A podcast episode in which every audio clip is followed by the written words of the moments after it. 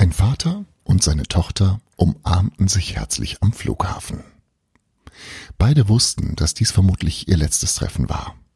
Er war alt und hatte nicht mehr lange zu leben und sie wohnte weit weg und konnte nicht so oft zu Besuch kommen. Schließlich wurde es Zeit für die Tochter, durch das Gate zu gehen. Ich liebe dich. Ich wünsche dir ausreichend, sagte der Vater zu seiner Tochter. Ich liebe dich auch, Papa. Ich wünsche dir ausreichend. Ein Passagier, der in der Nähe stand, konnte es nicht bleiben lassen, sich zu erkundigen, was es zu bedeuten hätte, dass sie einander ausreichend wünschten. Das ist ein Wunsch, der in unserer Familie von Generation zu Generation weitergegeben wurde, antwortete der Mann. Es bedeutet, ich wünsche dir ausreichend viel Sonne, damit dein Leben hell sein möge. Ich wünsche dir ausreichend viel Regen, damit du die Sonne schätzen kannst. Ich wünsche dir ausreichend viel Glück, damit du deine Lebenslust bewahren mögest. Ich wünsche dir ausreichend viel Sorge, so dass selbst kleine Freuden dir groß vorkommen mögen. Ich wünsche dir ausreichend viel Gewinn, so dass du alles bekommen mögest, was du brauchst. Ich wünsche dir ausreichend viel Verlust, damit du alles, was du hast, schätzen kannst. Ich wünsche dir, dass du ausreichend oft willkommen geheißen wirst, so dass du mit dem letztgültigen Abschied fertig werden kannst. Er ist wieder da. Erholt, entspannt und klimaneutral. Hier ist der Make-up-Artist von Greta Thunberg, Tobias Osterheider. Ja, mit den Haaren von Greta müssen wir noch ein bisschen was machen. Herzlich willkommen zurück aus der Sommerpause. Herzlich willkommen bei Lauter Limits, dem einzig wahren Podcast, äh, den zumindest ich selbst mache. Ähm, ja, vier Wochen ist es, glaube ich, her. Oder fünf sogar schon. Ich weiß es nicht. Bin jetzt niemand, der gerne nachzählt. Ähm, auf jeden Fall eine lange Zeit. Ich war im Urlaub, habe mich erholt, bin gut gelaunt. Und ähm, ja, was ist passiert in den vergangenen vier Wochen? Ähm, nicht viel, ehrlich gesagt. Also, freitags gehen die Schülerinnen und Schüler immer noch nicht zur Schule wegen des Klimas, weil sie sagen, was bringt mir ein Abitur, wenn in 200 Jahren die Welt vor die Runde geht? Da nutzt mir auch kein Abitur. Von daher, hm, okay, kann man verstehen. Im IAA war in Frankfurt, aber wahrscheinlich die letzte IAA, die in Frankfurt gewesen ist. Psst, aber nicht weiter sagen. Ähm, und in München hat das ähm, Oktoberfest begonnen. Und deswegen heißt auch die heutige Folge von Lauter Limits ähm, ein Prosit der Genügsamkeit. Genau, Prosit der Genügsamkeit. Sich mal ein bisschen mäßigen. Ne? Mäßigen kommt vom rechten Maß halten.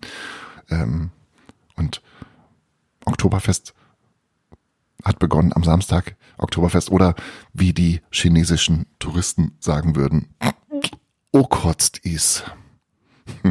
Der musste sein. Was ist sonst noch passiert? Das hier. Äh, nee, halt das hier. Meine Wieder da. Angewohnheit. Ja, mach doch, Schatz. Warte, ich will nichts falsch sagen.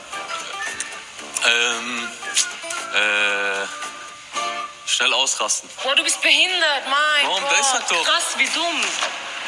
Zu temperamentvoll. Der ist doch dort. Ja, komm, mach die Scheiße über meinen Kopf. Boah, krass, wie dumm. Bist du Boah, bereit? krass, wie dumm man sein kann. Komm, mach die Scheiße. Was ist meine größte Schwäche? Und das, ich will nichts, ich will nichts Falsches sagen. Vielleicht darfst du schnell ausrasten. Oh, wie dumm kann man sein. Elena und Mike. Das Dream Team aus dem Sommerhaus der Stars. Wer das verpasst hat, ist selber schuld. Es gibt's aber noch in der Mediathek zu sehen. Bei RTL Now. Das Sommerhaus der Stars. Ähm, ja, man lernte viel über Beziehungsführung und so weiter. Das war schon sehr, ähm, sehr unterhaltsam, was da geboten wurde.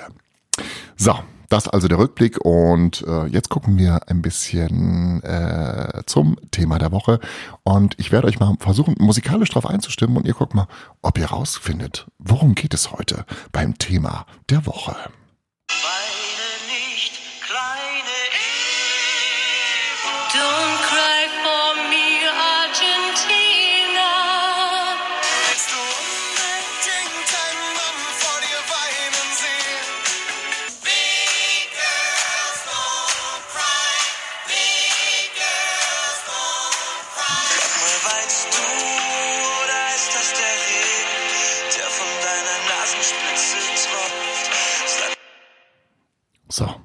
davon aus, ihr habt es rausgefunden. Es geht um das Thema Weinen.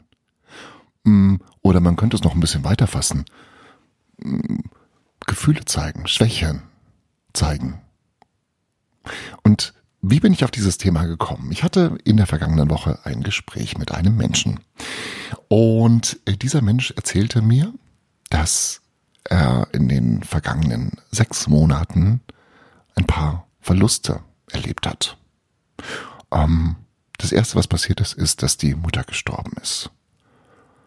Ähm, Im Haushalt. Nach einem Unfall. Ähm, ein paar Wochen später ist der Vater verstorben.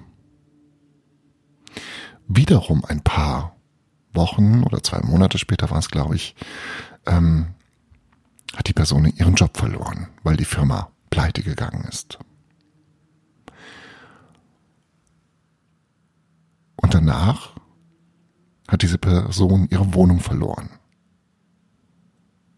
weil der Vermieter auf Eigenbedarf gekündigt hatte. Eltern verloren, Job verloren, das Zuhause verloren. Alles in einem halben Jahr. Und die Person, der das widerfahren ist, die das erlebt hat, erzählte mir das relativ emotionslos. Ja, dann ist das passiert und dann ist das passiert und dann ist das passiert. Und dann habe ich gefragt, naja, das ist aber alles ganz schön traurig und beängstigend und schmerzhaft. Aber ich spüre das gar nicht bei Ihnen. Sie weinen gar nicht. Und dann sagte die Person zu mir, ja, wissen Sie, wie scheiße das aussieht, wenn man weint? Und das stimmt. Wenn man sich mal anguckt in Filmen, wenn Leute weinen, dann sieht das immer total romantisch aus. Dann kommt so eine süße kleine Tränenlauf dann darunter. Sonst aber Make-up und Schminke sehen super aus. Also bei den Frauen, bei den Männern. Ne? Das sieht irgendwie, es hat was von, ja, so von, von Dramatik und Traurigkeit und so. Aber es sieht alles sehr ästhetisch aus. Und wenn man sich selber mal anguckt, wenn man weint, dann hat das nichts mehr viel mit Ästhetik zu tun. Ja. Äh, das Gesicht quillt auf, sieht rot aus, äh, Rotz läuft aus der Nase, das ist nicht, alles aber nicht schön. Ja. Und von daher hat dieser Mensch recht gehabt und gesagt, das sieht scheiße aus. Aber mal ganz ehrlich, ist es in einem solchen Zustand, wenn man alles verloren hat, was einem Halt gibt, wenn man nicht weiß, wie soll ich nächsten Monat über die Runden kommen? Wo soll ich schlafen? Wenn man das alles nicht weiß, ist es nicht dann völlig egal, wie man aussieht. Ist es nicht völlig egal, ob dann die Schminke verschmiert? Ist es dann nicht sinnvoll, diese Gefühle einfach mal rauszulassen?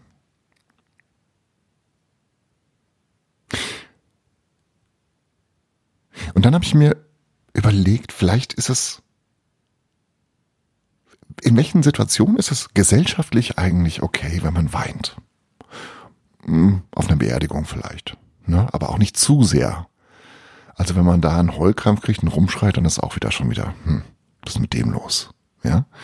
Ähm, dann ist es, glaube ich, so, dass wenn Frauen weinen, ist nochmal okayer, als wenn Männer weinen. Also wenn Männer weinen, ist schon echt komisch, oder?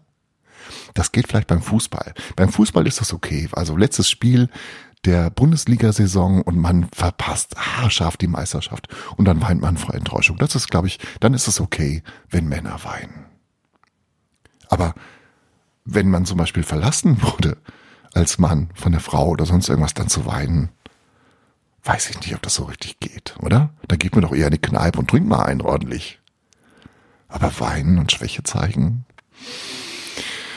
Buh, ähm, ist unangenehm, ne? Also wenn man das auch mitkriegt. Hm.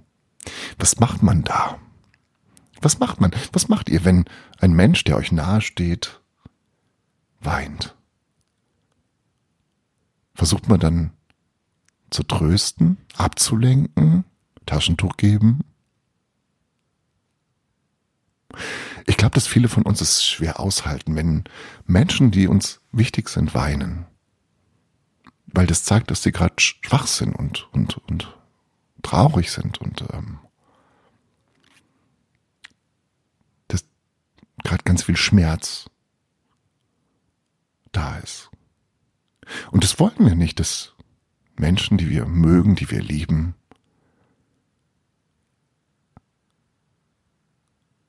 sich mit Schmerz auseinandersetzen müssen.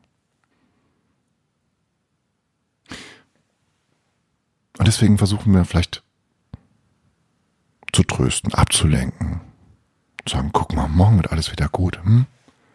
Hey, guck mal nach vorne, Kopf hoch.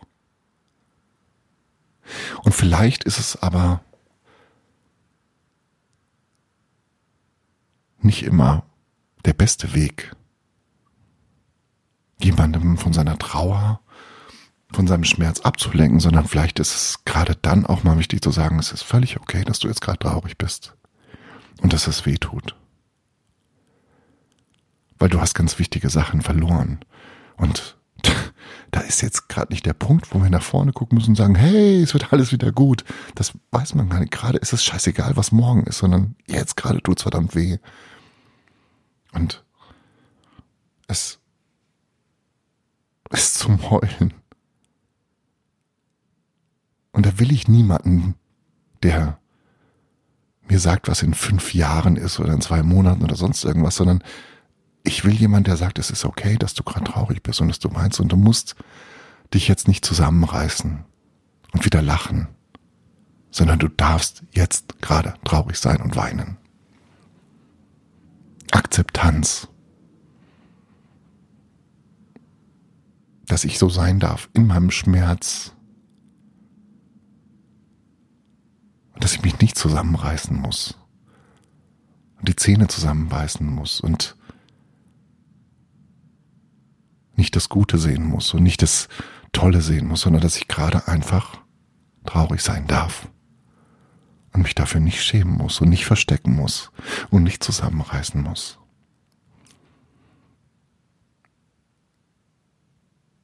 Und dass ich mir nicht darüber Gedanken machen muss, wie sehe ich aus, wenn ich weine. Muss ich dabei gut aussehen? Nein, das muss ich nicht. Sondern wenn ich traurig bin, wenn ich jemanden verloren habe,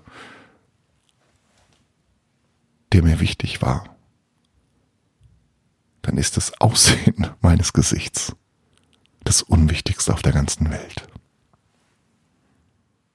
Lauter, lauter Limits. Vergiss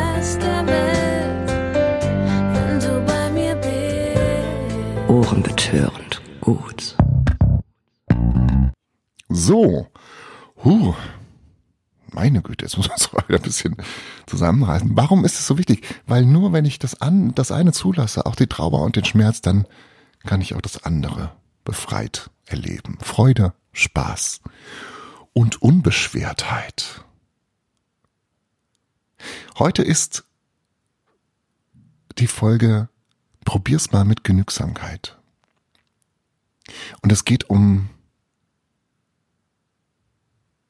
hm, Schwäche, schwach sein, Schwäche zeigen. Und das heutige Buch, was ich euch äh, ans Herz legen möchte, hat genau das zum Thema. Das Buch hat geschrieben Thomas Middelhoff. Vielleicht kennt ihr den Namen Middelhoff. Thomas Middelhoff war ein Top-Manager in Deutschland. Er war Vorstandsvorsitzender von Bertelsmann und von Arcandor. Arcandor war damals äh, so die Dachgesellschaft von Karstadt, Quelle und so weiter. Und er hat im Prinzip alles erreicht, was man erreichen kann in Deutschland. Finanziell und, und gesellschaftlich anerkannt und so weiter. Und dann ist er sehr tief gefallen, ist verurteilt worden wegen Untreue, saß im Gefängnis. Und dieser Sturz von ganz oben nach ganz unten hat was mit ihm gemacht und hat dazu geführt, dass er ein Buch geschrieben hat. Das Buch heißt Schuldig. Und ich möchte euch dieses Buch ans Herz legen. Und deswegen ein paar Eindrücke aus diesem Buch. Schuldig von Thomas Middelhoff. Vorwort Bis zu jenem 14. November 2014 hätte ich es für völlig ausgeschlossen gehalten, dass ich mich jemals mehr als nur beiläufig mit dem Scheitern eines Lebensmodells an sich und insbesondere mit meinem eigenen Scheitern und dessen Ursachen befassen würde. Ich hatte, und da war ich mir sicher, mein Leben im Griff. Es war jahrzehntelang zuverlässig und geradezu wie auf Schienen verlaufen. Trotz einiger kleiner Rückschläge kannte ich eigentlich nur eine grobe Richtung. Vorwärts, aufwärts. Und das in hoher Geschwindigkeit und mit großer Intensität.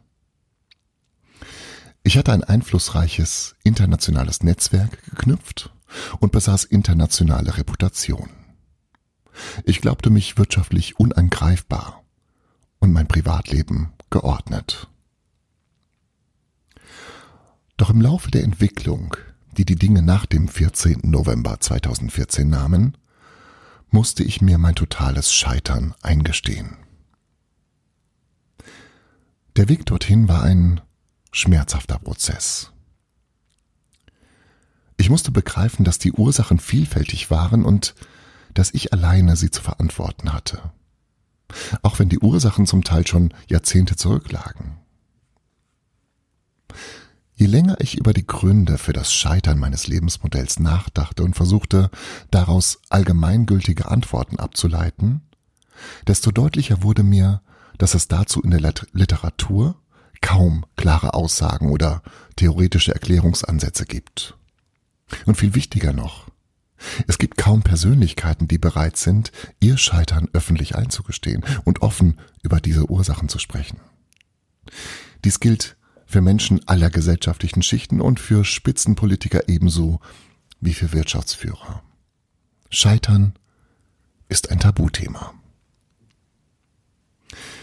In die Öffentlichkeit gelangen in der Regel nur jene Fälle, die besonders spektakulär oder an prominente Personen gebunden sind.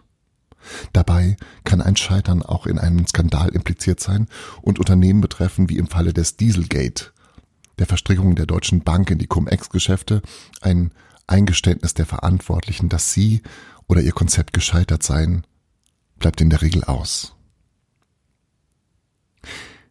Deshalb fasste ich den Entschluss, mich systematisch mit meinem Scheitern auseinanderzusetzen. Zum einen wollte ich verstehen, was dazu führte, dass mein Leben quasi über Nacht implodierte. Zum anderen möchte ich einer jüngeren Generation diese Erkenntnisse vermitteln, damit sie aus meinen Fehlern lernen kann. Aus Fehlern, die zum Teil viele Jahre vor dem eigentlichen Eklat lagen, aber das ihre zu dem Ergebnis beitrugen. Und vielleicht kann dieses Buch Betroffenen die sich in einer ähnlich herausfordernden Lage befinden, wie ich sie erlebt habe, Mut machen und einen neuen Weg aufzeigen. Es soll Mut machen, wo er zu versiegen droht. Es soll zeigen, dass trotz aller Härten, Schmerzen und Entsagungen, die mit einem Scheitern verbunden sind, auch eine große Chance wartet. Die Chance, die Gott jedem gewährt, sich selbst und sein Leben zu verändern. Deshalb bekenne ich zuallererst, ich bin schuldig.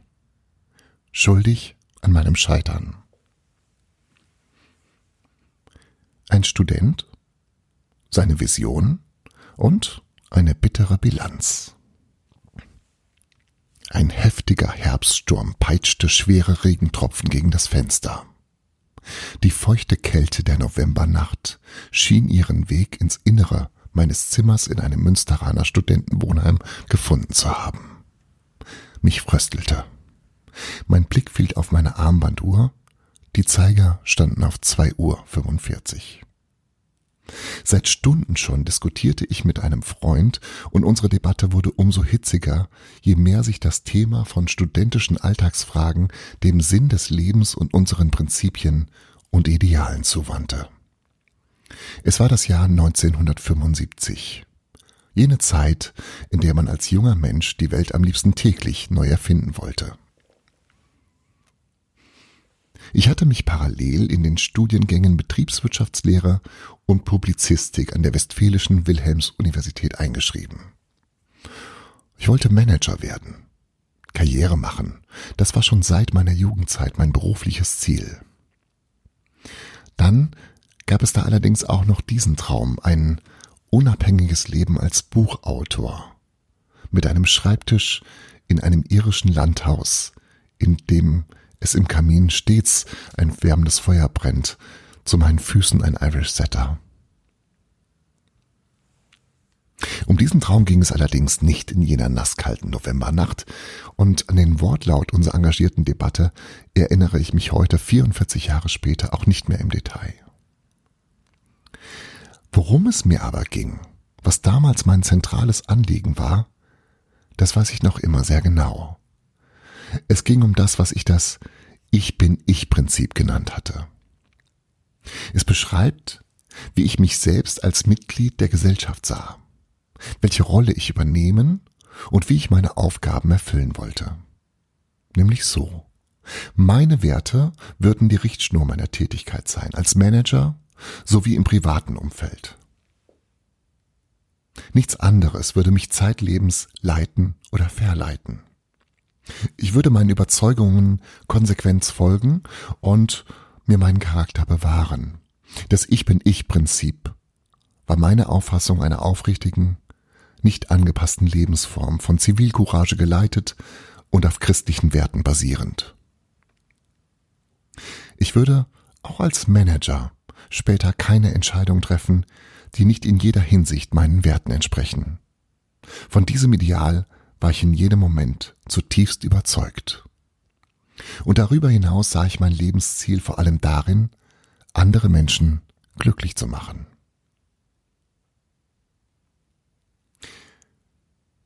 Wenn ich heute im Alter von 65 Jahren Bilanz ziehe und zurückblicke auf meine damalige, vielleicht ein wenig idealistische Sichtweise und meinen selbstgesetzten Lebenszweck, dann lautet meine bittere Erkenntnis,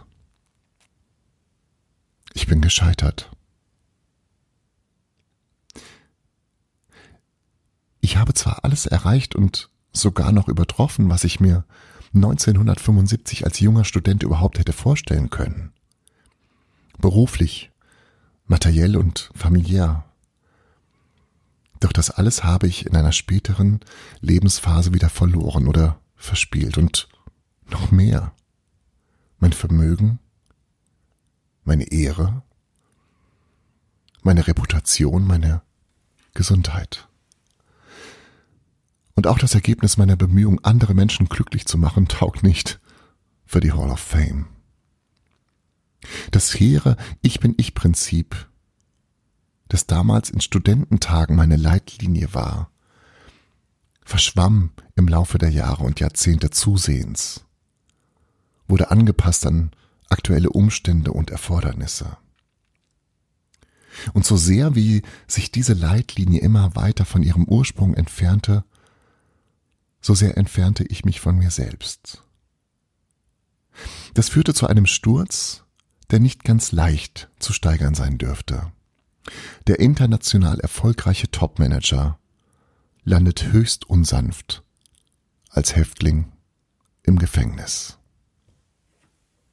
Lauter Limits. And I'm feeling good. Ja, ich glaube, dass Thomas Mittelhoff sich im Gefängnis dann erstmal nicht so gut gefühlt hat. Ähm, aber es hat was mit ihm gemacht. Und ähm, was, das könnt ihr in diesem, wie ich finde, sehr lesenswerten Buch ähm, nachschauen. Thomas Mittelhoff schuldig vom Scheitern und wieder aufstehen. Das also als äh, kleine Leseempfehlung für den Herbst, der jetzt bald ansteht. Und ähm, wir hören uns wieder in sieben Tagen oder in acht Tagen. Also nächsten Sonntag, das meine ich damit. Und bis dahin wünsche ich euch, dass ihr eure Schwächen eingestehen könnt, dass ihr eure Stärken genießen könnt und euch dessen bewusst seid, dass ihr Freude empfinden könnt und Spaß habt, zur Ruhe kommt und Gas gibt. All das und vieles mehr ähm, für die nächste Woche und dann hören wir uns wieder in sieben Tagen. Bis dahin, macht's gut. Und äh, was wollte ich nochmal? Also, Was ist meine schlechteste Angewohnheit? Ja, mach doch, Schatz. Gib mir Zeit. Warte, ich will nichts falsch sagen. ich will nichts Falsches sagen. Ähm, äh, schnell ausrasten. Boah, du bist behindert, mein Warum? Gott. Da ist er doch. Krass, wie dumm. Zu temperamentvoll. Der ist doch das. Ja, komm, mach die Scheiße über meinen Kopf. Boah, krass, wie dumm. Bist du Boah, bereit? krass, wie dumm man sein kann. Komm, mach die Scheiße.